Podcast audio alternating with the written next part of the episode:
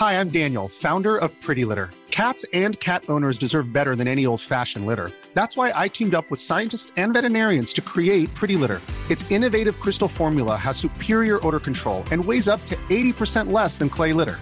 Pretty Litter even monitors health by changing colors to help detect early signs of potential illness. It's the world's smartest kitty litter. Go to prettylitter.com and use code ACAST for 20% off your first order and a free cat toy. Terms and conditions apply. See site for details.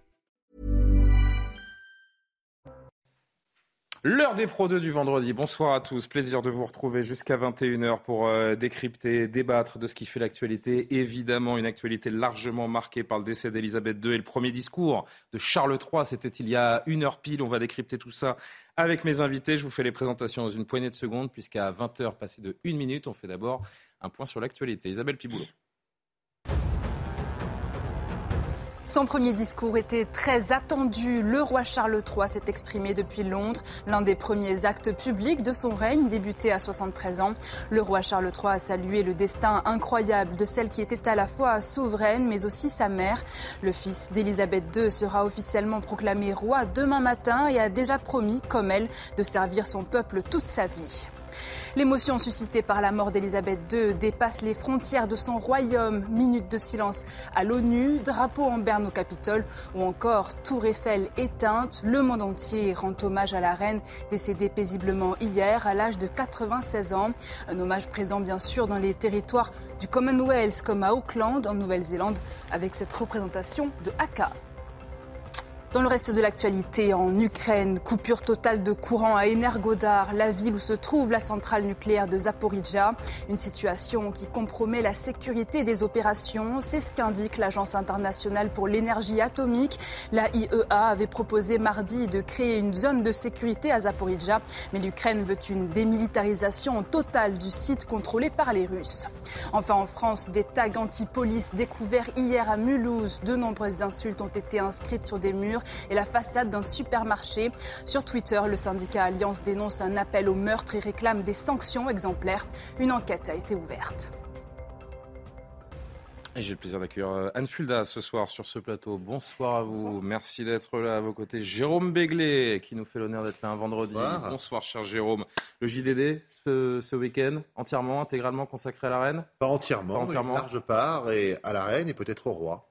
On regardera ça euh, dimanche, évidemment, dans tous les kiosques. Kevin Bossuet, professeur d'histoire-géographie. Comment allez-vous, cher Bonsoir. euh, Kevin, Très bien, habitué du plateau Ça va bien, merci beaucoup. Frédéric Durand, directeur de la revue L'Inspiration Politique. Comment ça va? Bonsoir, très bien. Je le montre? Oui, quand même. Eh oui, est- belle revue. un kiosque. Très belle, aussi, belle, aussi belle sur la forme que sur le fond. hein. Très très beau papier, puis des articles de fond évidemment. C'est euh, le maire de, de Cannes, président de l'Association des maires de France, qui est à la une de l'inspiration euh, politique. Quatrième euh, numéro que je conseille à tous nos téléspectateurs. 24 heures viennent de s'écouler après l'annonce du décès d'Elisabeth II. L'émotion est toujours immense au Royaume-Uni. Le lourd protocole qui accompagne le passage d'un règne à l'autre se met euh, progressivement en place. Cette séquence historique après euh, la mort de celle qui régnait depuis 70 ans et 7 mois est minutieusement préparée. Le palais de Buckingham a annoncé que la famille royale serait en deuil jusqu'au septième jour qui suivrait les funérailles de la reine. Cette date, pour l'instant, hein, n'est pas communiquée. En attendant, ce moment qui euh, s'annonce forcément grandiose, celui qu'il faut désormais appeler Charles III, le voici euh, à l'image, a fait son retour à Londres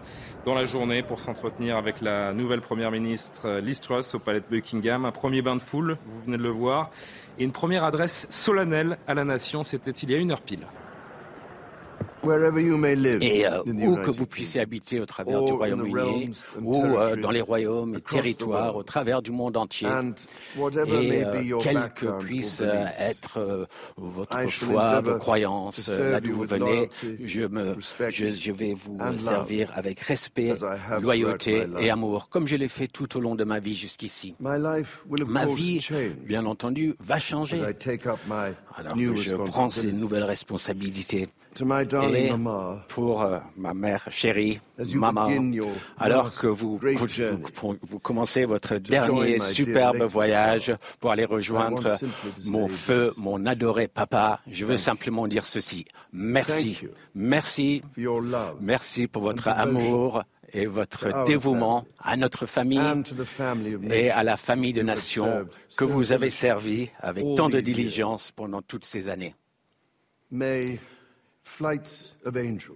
Que les vols des anges vous amènent à votre repos final premiers mots du nouveau roi d'Angleterre. On va en discuter euh, évidemment avec les, invités, mais d'abord direction Londres. Florian Tardif avec Antoine Estève. Bonsoir à vous devant euh, Buckingham Palace. Un, premier discours qui a touché les, Britanniques. Les mots étaient choisis. Euh, du lyrisme également dans la voix du nouveau roi d'Angleterre.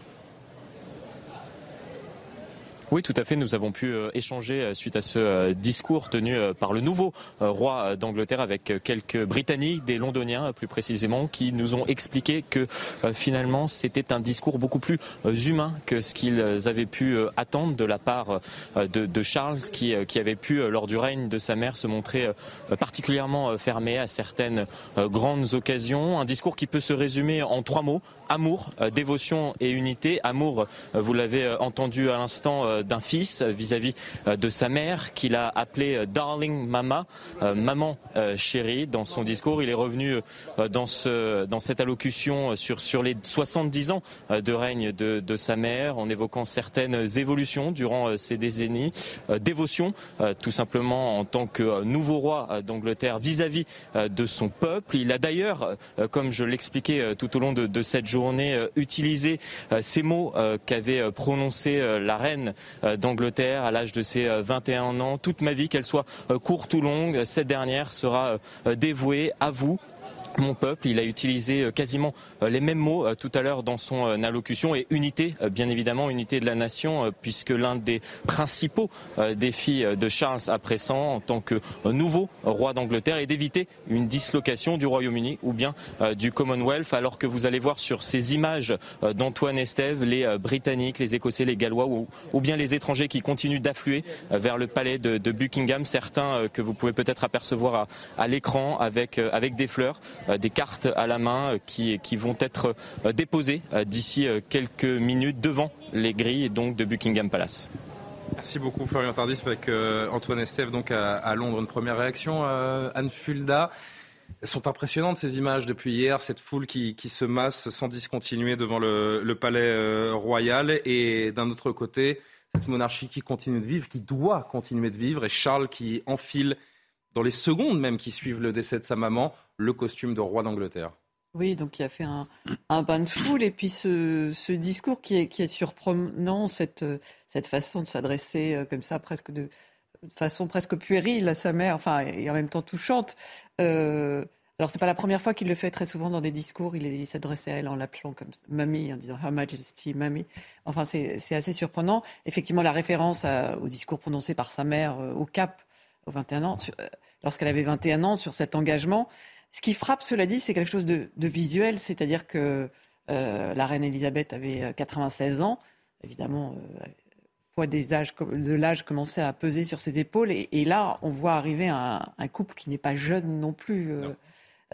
donc, il n'y a pas ce. Quand, on Une partie des Britanniques, d'ailleurs, auraient souhaité qu'il laisse ça sa place à, William. Hein. Mais c'est vrai qu'à l'image, c'est quelque chose qui, frappe, puisque bon, les mots, pour l'instant, on n'a pas grand-chose à, retenir, si ce n'est, malgré tout, cette, euh, cette adresse à ceux, euh, à tous les, tous les, à tous ces sujets, mmh.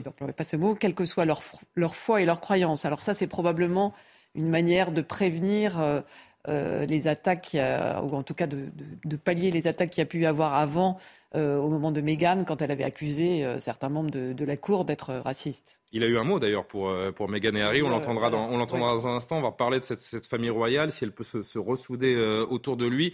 Mais d'abord, Jérôme, un mot sur, sur ses premiers mots. Est-ce qu'il s'est d'emblée connecté avec le, peuple britannique ou ça prendra du temps? Non, je pense que c'est assez réussi. Le premier discours d'un roi, c'est très important. Il a eu des mots très élisabétains. Il a repris le ton, il a repris la simplicité de sa mère, il a repris l'adresse directe, il a repris le cadre.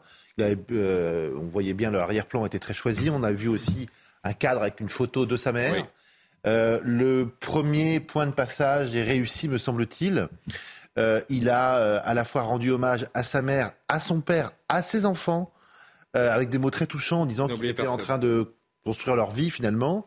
Et il n'a pas mégoter sur les mots et sur le fait que voilà, maintenant le, tout le poids du royaume, euh, il va le porter sur ses épaules. Là, j'ai trouvé ça, c'était, il n'a pas cherché à faire des grandes phrases, il n'a pas cherché à politiser son discours comme on lui en prêtait l'intention.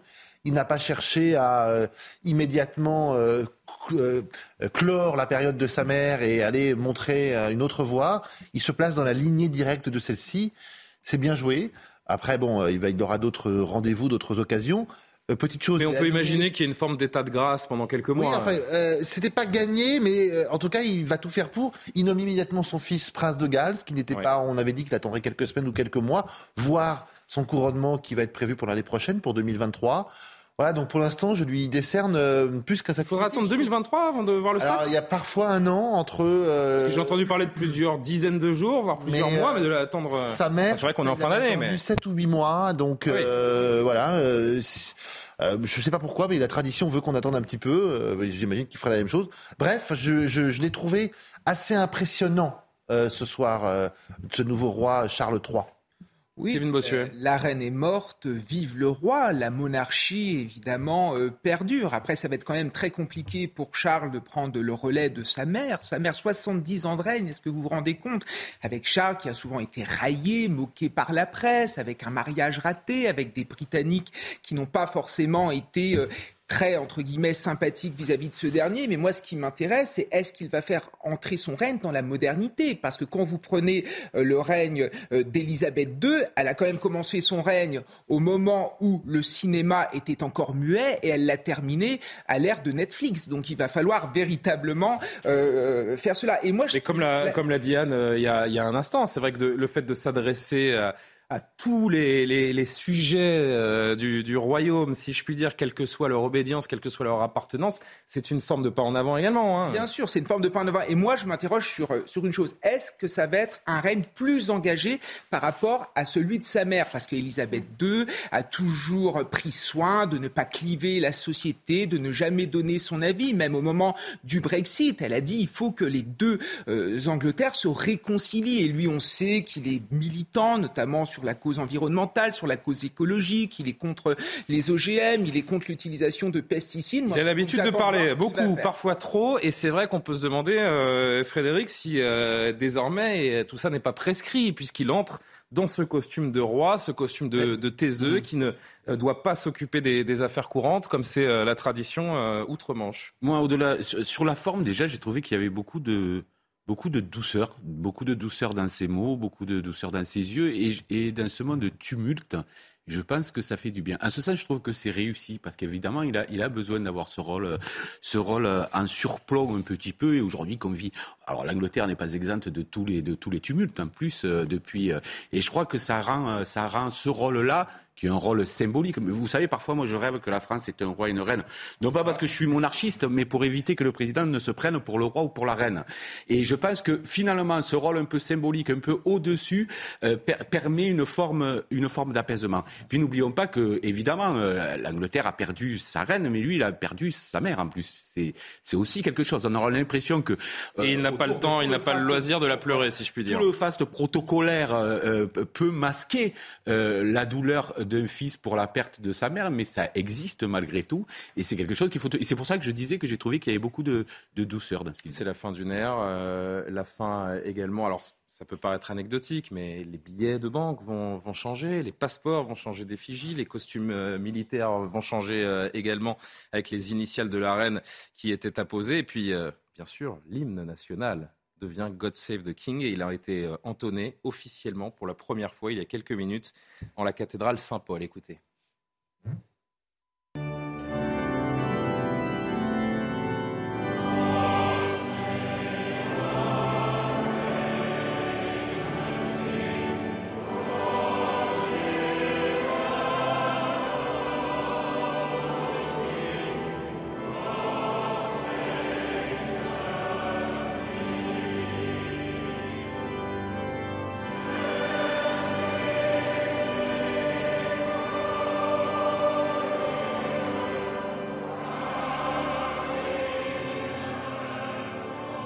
Je sais pas si je suis tout seul en plateau. On peut laisser hein, les images en, off, comme on dit dans le, dans le jargon, les amis, avec, euh, avec la musique. Je ne sais pas si je suis le seul, Anne Fulda, mais moi j'en ai des frissons déjà, d'une part. Et ensuite, ça donne envie. Cette communion, ce que l'on voit depuis 24 heures. Alors je suis pas en train de dire que je plaide pour un retour de la monarchie en France, hein, très loin de moi. Euh, l'idée d'affirmer une chose pareille. Mais ça donne envie, ce qu'on voit, cette unité, ça nous donne envie de vivre ça chez nous. C'est vrai, il y a cette unité, il y a ce côté aussi euh, sacré finalement, parce qu'on oublie souvent de le dire, c'est que le, la reine se, elle se réclamait d'un pouvoir divin. Elle a été, euh, lors de son sacre, c'est un, sacre, elle était euh, ointe par les huiles saintes. Donc mmh.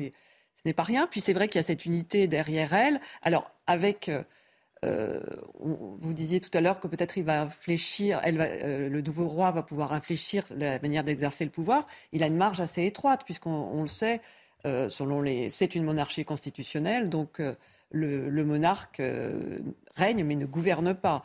Et tout ça est régi par des, par des, des règles relativement précises. Peut-être qu'il peut infléchir ou pas, mais c'est vrai que ça sera intéressant de voir. En attendant, c'est vrai que cette, cette dimension de sacré, on a beaucoup parlé de de la, disparition d'un mythe. Et c'est intéressant de voir ce que, ce que disait Barthes sur le, mythe. Il dit des sortes de, de, Roland Barthes, des, sortes de divinités sans réel pouvoir, mais vivant au-dessus des lois humaines. Et en fait, ça, résume pas mal ce qu'était euh, finalement la reine d'Angleterre, parce que son pouvoir, c'était un, un pouvoir d'image, parce que même lorsqu'on réfléchit à tous les discours qu'elle a prononcés, on, se souvient de, peu. On se souvient de Anus Horribilis, euh, parce qu'il y a eu trois divorces dans sa famille. Euh. Il y a eu les mots forts pendant la crise Covid, euh, où elle a su rassembler les Britanniques également. Le dernier discours hmm. en 2020, où elle a appelé à la résistance, et donc c'était un petit peu en résonance avec la position qu'avait pu avoir son père à l'époque. Jérôme, sur cette émotion, et je disais, parfois cette envie que ça peut susciter de voir des images comme ça, de, de se dire... Euh, en avril 2022, au moment des obsèques du prince Philippe, on avait tous été émus, voire estomaqués par la beauté, la simplicité, euh, l'extraordinaire pompe, mais au bon sens du terme, de cette cérémonie, qui était une cérémonie en plus un peu, si je puis m'exprimer ainsi, rédite aux acquets. On était en pleine période Covid. Euh, la reine a été apparue masquée. il y avait peu de monde dans la cathédrale Saint-Georges de Windsor, mais néanmoins, c'est une beauté époustouflante et émouvante. Ça va être grandiose les, et là, ça va être grandiose euh, dans quelques jours. Deuxième chose, euh, moi je suis très frappé par euh, des télescopages de calendrier. Pour les Anglais, elle meurt un peu plus d'un an après son mari. au moment où les Anglais se réveillent d'un Brexit, dont ils sont en train de comprendre que ce n'était pas forcément ce qu'on leur avait vendu, et deux jours après qu'une nouvelle première ministre soit nommée. Donc les Anglais, ils sont cul par-dessus tête, permettez-moi l'expression tout a bougé. Le décès de la reine arrive, ah, si je puis dire, au pire moment pour les Britanniques. À l'échelle européenne, elle meurt huit jours ou dix jours après Mikhail Gorbatchev. On a enterré aujourd'hui, on enterre aujourd'hui du XXe siècle. Mais ce que je dis, c'est pas une formule en l'air. C'est qu'il ne reste personne du XXe siècle européen et peut-être pas grand monde du XXe siècle connu la mondial. Seconde Guerre mondiale. Euh, des gens qui ont, euh, dans le cas de euh, la reine d'Angleterre, connu la Deuxième Guerre mondiale. Elle s'est promenée en 45 dans les rues de Londres sous les V2 et elle a alors qu'elle était euh, princesse héritière, elle a... Euh, de Winston euh, Churchill à l'histoire. Mais surtout, Gorbatchev et elle ont tenu la plume de l'histoire et seront dans les manuels d'histoire dans un siècle.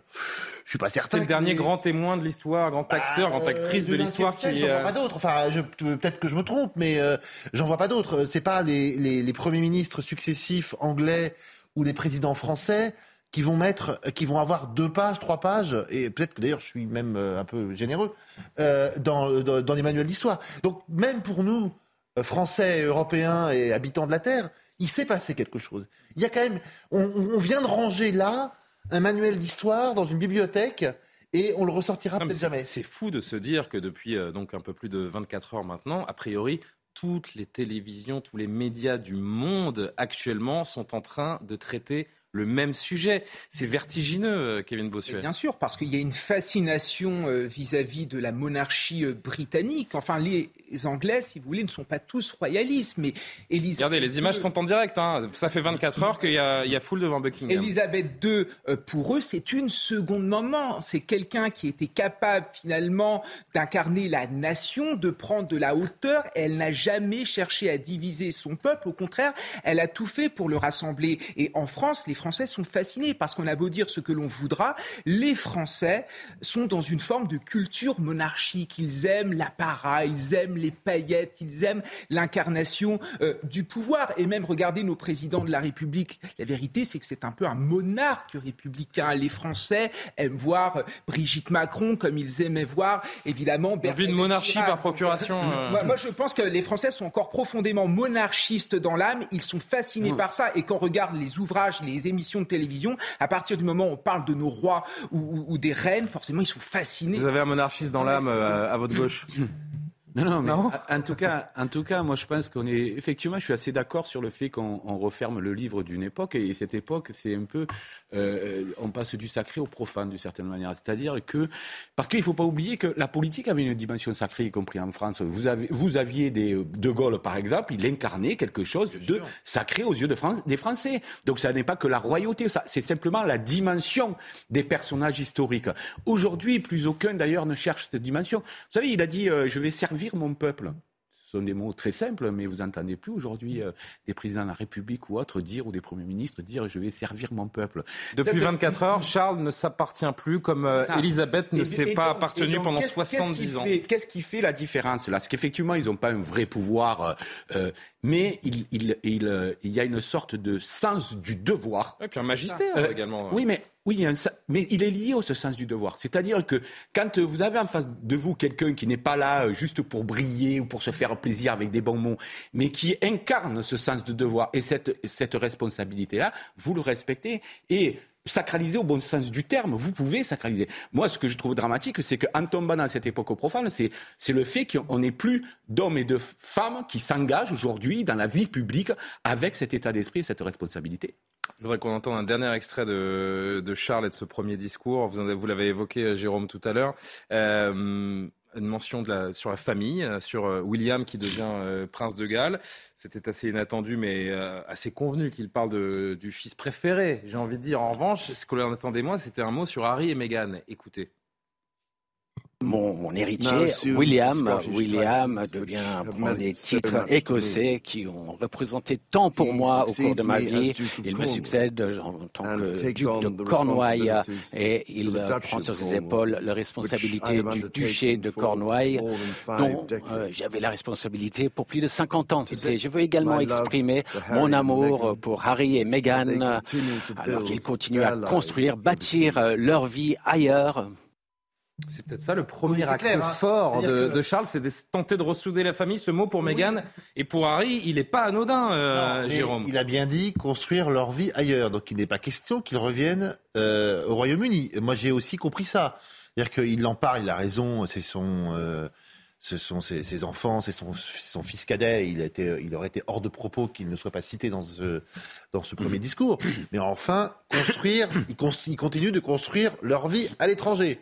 Donc euh, le retour euh, du, du c'était pas une injonction, c'était un constat. C'est un constat, mais ça veut dire aussi qu'ils ne vont pas retrouver leurs titres royaux, ils ne vont pas retrouver les fonctions euh, qu'ils avaient avant de, se brouiller avec leur grand-mère et avant de, de, dire tout le mal qu'ils pensaient de la monarchie. Donc, Faut pas s'attendre à un retour en grâce. Pas tout de suite. Pas tout de suite. Anne, un, mot là-dessus? Oui, ce qu'il faudrait, c'est que, enfin, ce qui serait bien pour King Charles, c'est sortir justement de ces querelles familiales qui ont, qui ont quand même beaucoup, euh, malgré tout, obscurci le, le, règne d'Élisabeth II. Euh, alors, euh, on idéalise un peu, hein, parce que c'est vrai que les, les, frasques sur ces dizaines d'années, il y en a eu. Oui, donc, donc là, effectivement, il a, il a un mot pour, pour ses enfants, il veut rassembler les troupes, c'est très bien. Il y, a, il y, a, quelque chose qui est intéressant, c'est qu'il devrait y avoir les mémoires, normalement bientôt publiées, du, euh, du prince euh, Harry. Ah oui. Donc euh, on va voir quelle tonalité elles auront.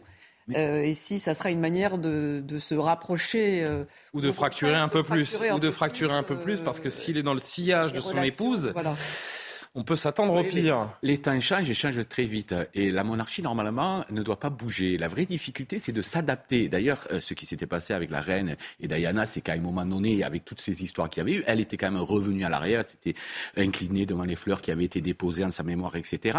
Parce qu'il faut sans, arrêt s'adapter. Alors s'adapter, c'est dur pour tout le monde, mais quand on vit euh, sous les auspices de royauté, c'est encore plus dur parce qu'il y a quelque chose, à la fois on demande quelque chose d'immuable, quelque chose d'impassible, quelque chose qui ne bouge pas, un roc sur le lequel on puisse s'appuyer. Et à la fois, on demande de s'adapter parce que ce qui s'est passé aussi là ne se passait pas auparavant. Ça n'existait pas. Ce, ce qu'elle a dû affronter n'existait pas. C'était même pas imaginable. Et donc, c'est comment. Le divorce de ses enfants, c'était pas inimaginable pour sa mère. Oui. Euh, euh, alors, il ne faut pas la prendre pour une ringarde, elle a accepté que ses enfants. Ah, mais j'ai pas dit ça du tout, au contraire, j'ai dit qu'elle s'était adaptée. Vous savez que le premier email envoyé. Bah, c'est ce que j'allais dire, c'est exactement ce que j'allais dire. Parce qu'elle non, c'est le, premier chef d'État au monde à avoir envoyé un email est Elisabeth II. C'est la première chef d'État au monde à avoir envoyé un email, donc elle était ultra moderne. Et d'ailleurs, j'ai eu un petit message, euh, Kevin faut pas non plus plus la, la vieillir qu'elle n'était, euh, Elisabeth II, puisque le cinéma parlant existait déjà en 1952. Ah hein, C'était pas c'était pas le cinéma muet. Il y avait ah déjà bah des films parlants en 1952. Ah bah oui. Bon, parenthèse, parenthèse refermée. parenthèse refermée. on, l'a, on Dernier mot. Elle a quand même été, euh, été moderne. En, 53, par exemple, c'est, c'est elle, influencée par son mari, qui décide quand même de téléviser, de téléviser sa, son, son, règne, enfin, son pardon, son, son, son, sacre, Pardon, son règne, son sacre. Euh, donc, et après, elle a montré, en tout cas dans, dans sa manière de, de communiquer et de s'adapter euh, à la communication moderne, que, qu'elle savait aussi euh, évoluer un peu avec son temps. On va marquer une, euh, une, pause dans cette heure des pros du vendredi, l'heure des pros 2 du vendredi, et on reviendra sur d'autres sujets juste après la pause. On va commencer par ces euh, images d'une violence inouïe. Euh, j'imagine que vous avez vu ce qui s'est passé en marge du, match de Coupe d'Europe de Nice hier, avec 32 blessés, dont un grièvement, des images insupportables, et le foot qui semble toujours gangréné par la, violence. On restera à, Nice pour évoquer ce policier. probablement, on le verra peut-être dans les minutes qui viennent, mis en examen après ce refus d'obtempérer. C'était il y a quelques jours. A tout de suite sur CNews. L'heure des pros du vendredi continue juste après le rappel actu d'Isabelle Piboulot. Pardon, il est 20h31 sur CNews. Je m'engage à vous servir toute ma vie. Le roi Charles III s'est adressé au peuple britannique depuis Londres. Sa première allocution télévisée en tant que souverain. Le fils d'Elisabeth II a repris l'engagement énoncé par sa défunte mère lors de son 21e anniversaire. Il a également évoqué une inspiration et un exemple pour lui et sa famille. Et peu avant son discours, c'est une ovation qui lui était réservée. Devant Buckingham Palace, ils étaient des milliers à acclamer le roi Charles III, fraîchement revenu d'Écosse, accompagné de la désormais reine consort, son épouse Camilla Parker Bowles. Charles III a longuement échangé des poignées de main avec la foule. Enfin, en France, pour aider l'agriculture, Emmanuel Macron appelle à acheter et consommer français. Le chef de l'État décrit la défense de la souveraineté agricole et alimentaire comme la mère des batailles, notamment dans le contexte de la guerre en Ukraine, ajoutée aux crises climatiques et énergétiques en compagnie de Kevin Bossuet, Jérôme Béglé, Frédéric Durand, Anne Fulda, dont j'ai pas montré le, livre, qui vient de sortir ou qui va sortir Le livre qui vient de sortir. Qui vient de sortir, euh, Femme de pouvoir, Femme d'État, pardon, l'art du pouvoir. De l'Antiquité jusqu'à nos jours. De Cléopâtre à Angela Merkel aux éditions de Perrin. Et il y a un portrait de, de la reine d'Angleterre et de, aussi de, en fait, de deux autres souveraines anglaises et de Margaret Thatcher et de, de, de Victoria, Elisabeth Ier et Elisabeth II ouvrage euh, complet donc sur ces femmes qui ont euh, réussi à conquérir ou exercer le état d'âme et qui ont su très bien le faire. Un dernier mot d'ailleurs sur Elisabeth parce qu'on en parlait euh, juste pendant la pub. Jérôme Béglé, c'est une, une séquence en tout point historique également sur les réseaux sociaux, ce qui se passe depuis 24 heures. Oui, il y a une entreprise qui s'appelle VisiBrain qui a comptabilisé en 24 heures 20 428 838 tweets euh, qui parle de la disparition de la monarque et ça représentait à un certain moment 1834 tweets par seconde et c'est 1,7 fois plus que la finale de la Coupe du Monde de 2018. Donc ça montre évidemment un record, euh, toute catégorie. Bon, autre sujet, après avoir évoqué donc le, décès d'Elisabeth et ce premier discours de Charles III, désormais, notre sport est sali. Les mots sont signés de la ministre des Sports après ces images que vous allez découvrir ou redécouvrir. Des images extrêmement violentes. C'était hier, juste avant le match entre Nice et Cologne à l'Alliance Riviera, le stade de Nice, en Coupe d'Europe. 32 blessés, dont un grièvement. Parmi ceux-ci, on dénombre deux policiers et un stadier. Quatre personnes hospitalisées. Comment peut-on encore voir en 2022 ce type d'image dans nos stades? Franck Trivio sur place pour plus d'infos avant d'en discuter. Jean-Pierre River, le président de l'OGC Nice, est revenu aujourd'hui lors d'une conférence de presse sur les incidents. Il était encore très marqué euh, par euh, ces événements. Il ne comprend pas aujourd'hui pourquoi eh bien, les CRS ont mis près de 7 minutes pour intervenir euh, dans le stade lui-même, alors que les violences avaient démarré sans le dire. Eh bien, il n'a pas hésité à charger quelque peu eh bien, les services de la préfecture et les moyens mis à disposition autour de cette rencontre. Sa crainte aujourd'hui, eh bien, c'est de ne plus voir les familles et les enfants revenir au stade. Écoutez les mots forts du président de l'OGC Nice. Vous avez ces hordes, c'est des combattants de rue que vous avez en face de vous. Comment voulez-vous qu'un stadier qui est payé 50 euros, à un moment, ils se disent pas Putain, maintenant j'ai des femmes et des enfants, je ne vais pas me faire euh, Enfin, ils ont fait ce qu'ils ont pu et certains ont été très courageux, je veux dire. Mais il y a des CRS qui sont restés dans leur euh, camion hier soir. Est-ce qu'on ne peut pas anticiper ça, se dire face ben, au qui arrive Moi, je ne gère pas les CRS. Voilà. C'est, malheureusement, je n'ai pas de pouvoir sur les CRS. Mais euh, je veux dire, nos stadiers se sont retrouvés face à ces gens-là qui sont pour moi, mais c'est qui n'ont rien à faire dans un stade. Si on ne sort pas ces gens-là des stades, nous ne résoudrons jamais le problème. Dans l'après-midi, le préfet des Alpes-Maritimes, Bernard Gonzalez, s'est fendu d'un communiqué pour préciser eh bien qu'il avait mis euh, en œuvre des moyens supplémentaires dans la journée d'hier aux 450 policiers prévus. Il a rajouté 200 membres euh, de force de l'ordre, une mesure qui ressemble un petit peu à de l'improvisation quand on voit eh bien, euh, les violences engendrées par le hooliganisme allemand hier soir à l'Alliance Riviera. Ces images, Kevin Bossuet, elles sont euh, détestables, mais malheureusement, il y a comme un air de déjà-vu. Oui, elles sont détestables. Il y a comme un air de déjà-vu. C'est l'hyperviolence qui pénètre tous les pans de la société. L'école, moi j'en suis le témoin tous les jours. L'hôpital public, les services publics et les clubs de et maintenant les clubs de foot. Et moi toujours, en voyant ce genre d'image, j'ai une pensée pour mes élèves qui sont fans de football. C'est le, foot devrait être euh, érigé en exemple en fait, parce que quand je vois mes élèves qui passent leur vie en effet en train de regarder des matchs de football, admirer des stars de foot, et finalement qu'est-ce qu'ils voient Un sport gangréné par la violence, un sport gangréné par l'homophobie, par le sexisme, par le racisme, par l'antisémitisme. Mais c'est le, reflet de la société. Hein. C'est le reflet de la société. Et le pire, c'est que souvent il y a des sanctions. Ces sanctions, c'est par exemple des matchs qui se jouent à huis clos, et c'est finalement ceux qui euh, font n'importe quoi, qui font payer le prix à tous ceux qui voudraient assister à ces matchs de manière paisible, en toute sécurité. Donc c'est le reflet de la société, c'est toujours une minorité, en effet, qui fait peser sur la majorité. Là, vous avez surtout 10 000 supporters de Cologne. Insupportable. 10 000 supporters de Cologne, Jérôme Béglé, qui ont passé l'après-midi à s'enivrer dans les rues de Nice, à commettre des exactions dans, dans la ville. Moi, je me pose une, une question, parce que que le foot soit l'opium du peuple, le reflet de notre société. Euh, on peut euh, enfiler les poncifs comme ça les uns après les autres, c'est une réalité et ça s'explique. Mais que d'un point de vue sécuritaire, on soit pas capable d'identifier 10 000 abrutis qui mettent la zizanie pendant toute une journée dans une ville et qu'on les laisse entrer dans un stade, je me dis comment n'est-on pas capable d'anticiper, d'évaluer la menace et de la prévenir? Voilà, Vous avez raison, mais je vais quand même mettre un petit codicile.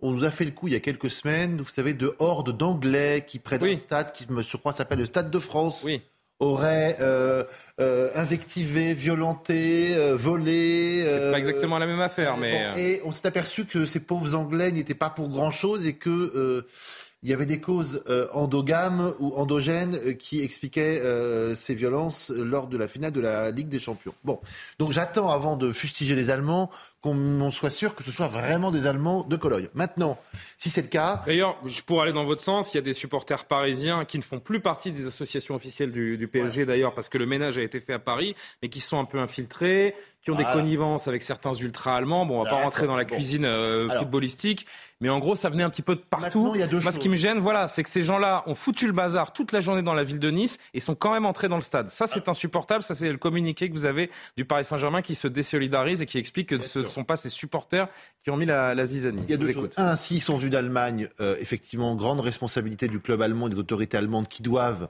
interdire leurs supporters violents, leurs hooligans, comme on dit, de euh, s'assister à des matchs, et bien entendu encore plus à l'étranger. Deuxièmement, si effectivement ils étaient avinés et s'ils ont euh, foutu le bazar, comme vous le dites, dans la ville de Nice, ils auraient dû et pu être repérés par les forces de l'ordre avant, et pourquoi pas... Pourquoi les autres pays y arrivent et pas nous? C'est toujours pareil. Ouais, parce que je pense qu'on fait des choses à moitié, comme d'habitude, c'est-à-dire qu'on fait des grands discours avec des grands roulements de tambour, et puis au moment de passer à l'acte, il n'y a plus personne. Frédéric. La violence, il y en a, il y en a partout. On ne tire aucun, aucune leçon des, des événements récents du Stade de France. Non, mais je pense qu'il y a de grands matchs dans beaucoup de villes où justement on arrive à empêcher des gens qui se sont alcoolisés toute la journée à avoir accès au stade. Ça existe, c'est, ça, ça se fait euh, à Marseille, ça se fait par exemple, etc. Donc je pense que effectivement, ce qui est dramatique là, moi, peu m'importe leur nationalité, c'est que ces gens-là n'aiment pas le football, ils aiment la bagarre, ils aiment tout ce que vous voulez, ça, on est, et que effectivement, c'est de nature à effrayer. Le, le, le football est un vrai sport populaire, c'est-à-dire qu'il touche toutes les couches. D'ailleurs c'est un sport aussi mélangé, c'est-à-dire qui touche les catégories sociales supérieures, comme et je pense que dans, comme les catégories les plus populaires. Et je pense que quand on voit ça, effectivement, d'abord ça renvoie une image de peur parce que les gens ont peur. Euh, de se rendre au stade. Et on se demande, parce que moi j'ai vu beaucoup accuser, ou les stadiers, ou les policiers, mais c'est un premier chef, ce qu'il faut accuser, c'est ceux qui font ce genre de choses. C'est-à-dire, comment font-ils pour le faire, pour le répéter, passer une journée, d'où qu'ils viennent d'ailleurs. Mais qui est des abrutis, on le sait, il y en a partout, euh, le, depuis que le monde est monde, j'ai envie de dire. mais qu'ils puissent accéder à un stade euh, au, au, nez à la barbe des, forces de police et de la sécurité privée dans le stade, c'est un autre sujet. Je pense qu'on ne peut pas se contenter de dire, il y a des abrutis, il y en a toujours eu. Euh, je pense que et il faut arriver à empêcher ça, et il faudrait. Alors moi, je ne sais pas quelles sont les sanctions d'interdiction de stade ou pas, parce que ces gens-là, s'ils ont ce comportement-là, il faudra parier que c'est pas la première fois qu'ils l'ont, qu'ils viennent d'Allemagne ou qu'ils soient français. Donc, il y a souvent des répétitions et puis les gens ne sont pas interdits alors qu'on connaît les profils. Là, je pense qu'il faut être extrêmement sévère. Et dans deux ans, je le rappelle, les Jeux Olympiques, Paris 2024. Je ne sais pas si Yann, vous voulez euh, réagir, mais c'est. Je, je, rajouterais, j'irais dans le sens de, ce qui a été dit auparavant, sur effectivement, ça, ça, dénote cette violence qui est, qui est partout présente. Et puis, c'est vrai que quand on a des enfants, ou même quand on n'en est pas, on se dit que le, le, sport, ça devrait être le, les stades, le lieu de, l'effort, de la, compétition, de, la famille, et que lorsqu'on voit ces images-là, c'est terrifiant. Quoi. Le coup d'envoi du match, hein, je le dis pour nos téléspectateurs, a été reporté de, 55 minutes, d'une heure euh, environ. Je dis, si vous voulez mettre, fin mettre fin pardon, à ces phénomènes, vous annulez tous les supporters dans le, dans le stade, vous faites le match le soir même à huis clos, et je peux vous dire que le manque à gagner pour les clubs et le retentissement que ça a, ça poussera forcément les clubs, les, clubs, les, Comment les clubs qui peuvent régler tout ça. Ils peuvent les clubs sont responsables de leurs supporters. Les clubs sont responsables de leurs supporters. Et la sécurité dans le dans l'enceinte du stade est la responsabilité du club. Tout à l'heure, vous disiez ému du moment de communion qu'on pouvait voir. Là, mm l'antithèse. Ah ben là, c'est exactement. Vous avez raison. Donc ceci explique cela, c'est-à-dire que on voit trop de violence dans la vie, et c'est pour ça aussi. Moi, moi, je crois pas que les clubs puissent être responsables de tout. Oui, il faut interdire ces violents-là de match, mais il faut il faut quelque chose de beaucoup plus profond, me semble-t-il, dans le contrat social, parce qu'aujourd'hui, ça se répète pas que dans le sport, un petit peu partout. On reste à Nice. Euh, et on change de sujet avec ce refus d'obtempérer il y a quelques jours. Le policier auteur du tir mortel présenté euh, au juge en vue d'une mise en examen pour homicide volontaire. Une enquête de flagrance du chef d'homicide volontaire a été confiée à l'inspection générale de la police nationale. Il pourrait donc ce policier se voir signifier dans les, prochaines heures euh, une mise en examen pour, homicide volontaire. On suivra évidemment attentivement tout cela. Dans ces cas, Jérôme, c'est souvent parole contre parole, sauf que depuis quelques jours, ces images, cette vidéo des faits qui circulent. Et c'est vrai qu'on se dit qu'au vu des images, le policier n'est pas forcément en danger immédiat. Et c'est forcément une énorme polémique qui est en train de naître depuis quelques jours. Les images telles qu'elles sont présentées là, alors je me méfie. Euh, oui, on prend des précautions parce que. secondes d'image, donc il y, a un avant, un après, il y a un angle de la caméra, du téléphone. Bon, les images telles qu'on les voit là ne plaident pas en faveur du policier. Mais attendons d'aller au bout de l'enquête ne fustigeons pas l'un ou l'autre, ne disons pas qu'il s'est servi de son arme imprudemment, excessivement. Euh, encore une fois, si la voiture a foncé et si le monsieur, le conducteur faisait semblant ou euh, s'apprêtait à démarrer, bon, ça on le voit pas sur la caméra. Donc, non, mais je veux surtout pas accabler les forces de l'ordre qui font un métier compliqué, qui sont prises à partie en plus par des euh, élus du peuple irresponsables qui disent qu'il ou elle tue. Donc pas d'emballement sur ce sujet. Mais quand bien même, quand bien même on s'emballerait parce que certes il manque des angles de vue, il faut peut-être remettre le contexte, etc. Il y a un moment on a des yeux pour voir on voit bien qu'il n'est pas en train de se ah, faire foncer dessus, que sa vie, sa vie ne semble pas. Je, vais prendre le plus de précautions. Sa vie ne semble pas euh, en danger. Peut-être, peut-être qu'il n'a pas su apprécier la situation. C'est un jeune policier de 23 ans qui manque de, formation. Ça nous a été euh, mentionné. Peut-être qu'il n'a pas utilisé son arme comme il aurait dû.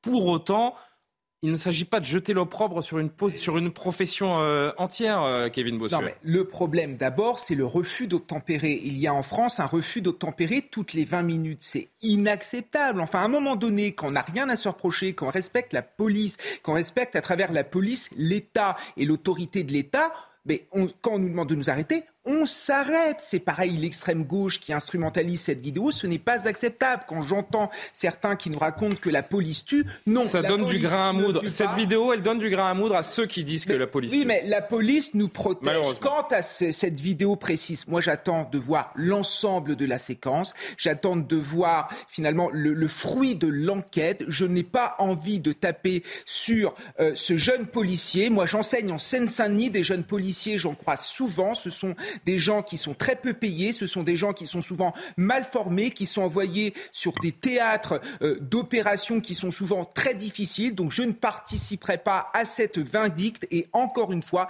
les refus d'obtempérer, c'est inadmissible et ceux qui refusent d'obtempérer, ce sont juste des délinquants. Frédéric, je vous entends dans une seconde, je voudrais juste, euh, pour abonder dans, dans le sens de ce que vient de dire euh, Kevin Bossuet, qu'on entende Mathieu Vallet du syndicat indépendant des commissaires de police.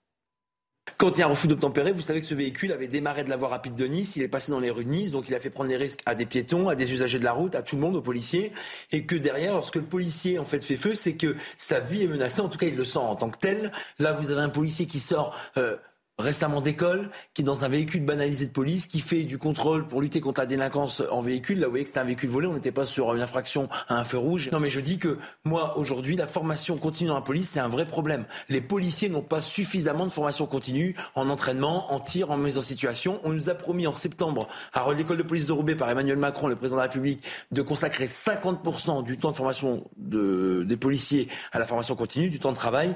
Il faut que ça, ça soit mis en place rapidement. Frédéric Durand, votre opinion sur cette, euh, sur cette affaire, sur ces images? Les passagers, on va, encore une fois, il faut remettre les choses dans leur contexte. Les passagers de la voiture sont des délinquants qui n'auraient pas dû être dans la nature. Mais est-ce que la situation vous semble être une situation de légitime défense? Et en effet, si, euh, dans le cas où il serait avéré qu'il n'a pas su, ce jeune policier, apprécier la situation, en effet, il y a un vrai problème de, formation. Euh, Moi, je suis tout à fait incapable de dire si, parce que je ne suis pas juge, et je ne le dis pas pour me défausser, c'est parce que je pense même dangereux de juger avant les juges. moi, je me, garder de deux excès. L'excès qui donnerait toujours et sans condition raison aux policiers et celui qui donnerait toujours et raison sans condition à, aux, délinquants ou à celui qui aurait été euh, la victime d'un tir policier. Voilà les deux excès dont il faut se garder. Donc on ne peut pas faire de généralité dans ces affaires-là, raison pour laquelle il y a des enquêtes d'ailleurs. Et il y a des enquêtes systématiques. Là où on pourrait être, euh, comment dire, où on pourrait prendre une opposition euh, ferme, c'est s'il n'y avait pas d'enquête. Si rien ne se passait, ça existe dans certains pays, où je rappelle qu'à chaque fois qu'un policier utilise son arme à feu, il est euh, placé en garde à vue et euh, une enquête de l'IGPN est diligentée. Et c'est normal. Et c'est normal. Et personne ne dit le contraire. Les policiers non plus d'ailleurs. Donc il ne faut pas avoir d'a priori sur ces choses sur ces choses-là. Maintenant, moi je sais que si je si un policier me demande de m'arrêter et que je continue de rouler, j'aurais peur qu'on me tire dessus. Je l'avoue. Euh, je parce que je pense que c'est. Moi, ça ne m'aiderait même pas l'idée de ne pas m'arrêter. Voilà. Voilà. Donc donc si vous voulez. la deuxième partie de la phrase. Oui mais. Non mais moi non plus je me suis toujours arrêté quand on m'a demandé de m'arrêter. Il m'a fait. Ce que je veux dire, c'est que celui qui prend le risque de la fuite, il prend effectivement un risque. Ça, c'est indéniablement.